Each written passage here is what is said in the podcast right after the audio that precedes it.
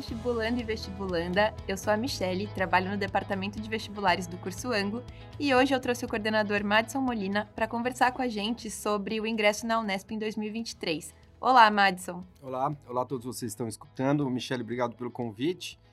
A gente espera que essa conversa possa trazer alguns pontos importantes do vestibular da Unesp para que o vestibulante se prepare e, de repente, também alguma, algum encaminhamento estratégico. Então, acho que é bem, bem legal, vai ser bem legal essa conversa. Legal, Madison. Acho que para a gente começar, então, né, o nosso, nosso percurso, acho que é interessante dizer para quem está ouvindo a gente como que a pessoa pode acessar essa mega universidade, né? É, e, e isso também é legal que a gente debata, porque sai de um senso comum de que a Unesp só tem um caminho, que é o vestibular VUNESP, né? A VUNESP, que é a fundação da Unesp, enfim. Mas tem outras opções. É, o que é verdade é que o vestibular da Unesp abarca a maior parte das vagas oferecidas. É, esse ano vão ser 7.680 vagas, né? E pode participar qualquer candidato que até o final de 2022 tenha terminado o ensino médio.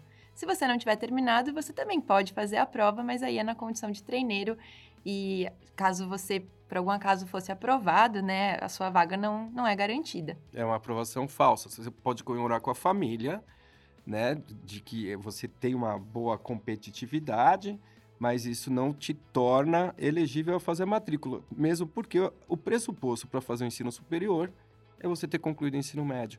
Mas é legal eles darem essa oportunidade do treino, da simulação. Né? Sim, é bem importante.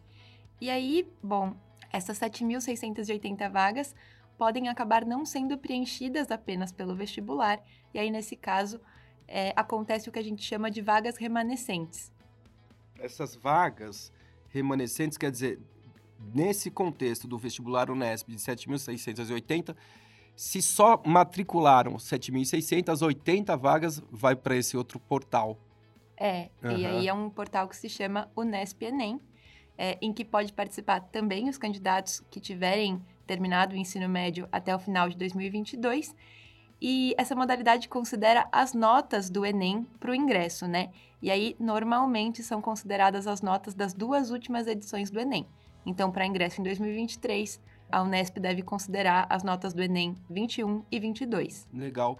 E, e, e Michele, quando você fala da, das vagas remanescentes e o, e essa outra opção que é o Enem Unesp, eu acho que também é importante a gente reforçar isso, que a Unesp ela não tem reserva de vagas é, seguindo lei de cotas, mas ela tem a sua própria política uh, de inclusão social, que aqui nas estaduais, as que não são obrigadas a seguir essa lei, a gente chama de ação afirmativa.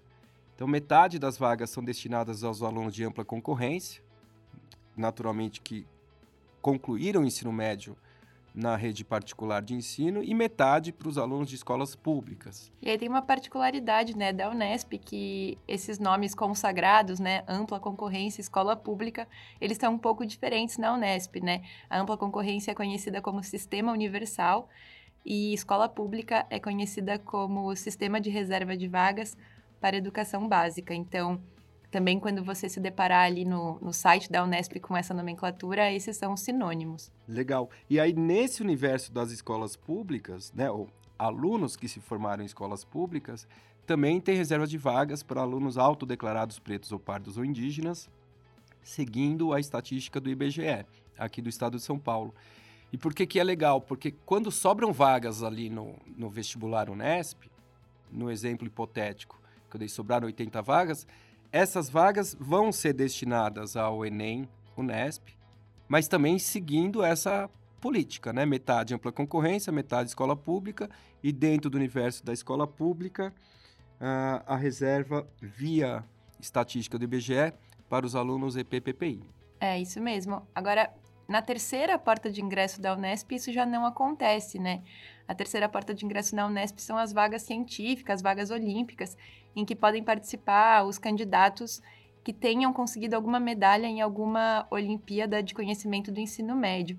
Mas aí, nesse caso, não tem reserva de vagas. O único requisito mesmo é que o aluno termine o ensino médio em 2022 ou, ou até 2022 e que ele tenha concorrido e, e, tido um bom desempenho em alguma das Olimpíadas que a Unesp discrimina ali como, como aceitas, né? Legal. Isso provavelmente está no manual do candidato, quais são as Olimpíadas?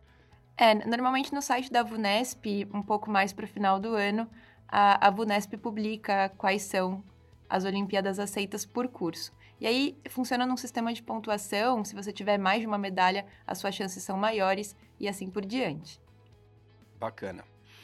Ah, Michele, também é importante uh, não só trazer esse panorama das diferentes vias, mas quando ele faz a inscrição ali no vestibular da Unesp, tem uma diferença, né? Ele tem que sinalizar a cidade em que ele quer fazer a prova e quantas opções de curso? Uma opção de curso só, né? É, uma opção só. É uma diferença também da Unesp, né? Alguns outros vestibulares permitem a escolha de algumas múltiplas opções, mas no caso da Unesp é uma opção só.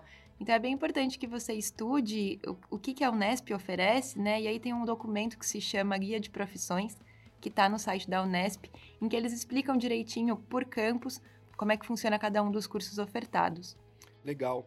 Então, uh, normalmente, uh, os vestibulandos, eles prestam essa tríade, né, das estaduais, que é a USP, Unicamp e Unesp. Então, essa é uma diferença importante em relação à Unicamp e à USP, da escolha da inscrição ser para um único curso. E aí também uh, ia ser legal, Michelle, a gente trazer esse comparativo de formato de prova, né? Então, de semelhanças e diferenças da prova da Unesp em relação à Unicamp e, e a FUVEST em si. Então, o que, que há de semelhança? É, a prova da Unesp acontece em duas fases, assim como a Unicamp e a FUVEST.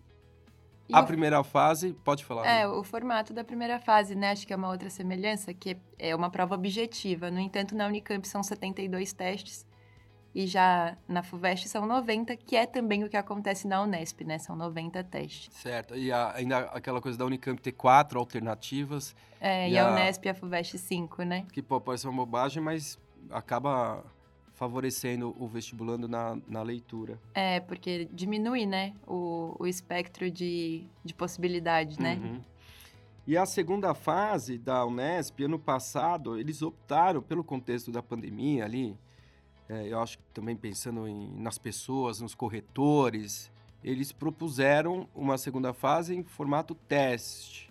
E que também difere da Unicamp e da USP porque acontece em um dia só, né? Uhum. Enquanto a Unicamp e a FUVEST acontece em dois dias no formato discursivo. E esse ano eles também vão continuar nesse formato teste, são 60 questões e uma redação. E, aí eu não lembro direito, Michele, a, em relação às redações da FUVEST e da Unicamp. Como que é o formato da, da Unesp? Bom, a Unesp segue o mesmo formato da FUVEST, né? Então é um texto dissertativo argumentativo, mas que não é o mesmo formato da Unicamp. Então o vestibulando no vestibular Unicamp vai ter duas propostas de redação e deve escolher apenas uma, mas nenhuma delas é do gênero dissertativo argumentativo.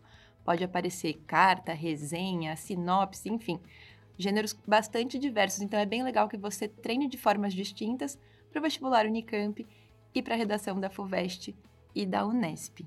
Legal. Então, é, é, essa, esse comparativo é importante, que de repente o vestibulando, ele fala, ah, são estaduais, então é tudo igual e tem essas especificidades no processo seletivo. Sim, é isso. É, eu acho que com, com esse panorama a gente consegue encerrar essa conversa. Eu agradeço bastante o Madison pelos apontamentos. Eu que agradeço a oportunidade, viu? Se você quiser saber mais sobre esse e outros vestibulares, siga o Curso Anglo nas redes sociais e baixe o Se Liga Unesp 2023. Você encontra o link na bio do Instagram do curso, é arroba Curso Anglo. Também siga o Anglo no Twitter, arroba Vestibulares. Até mais!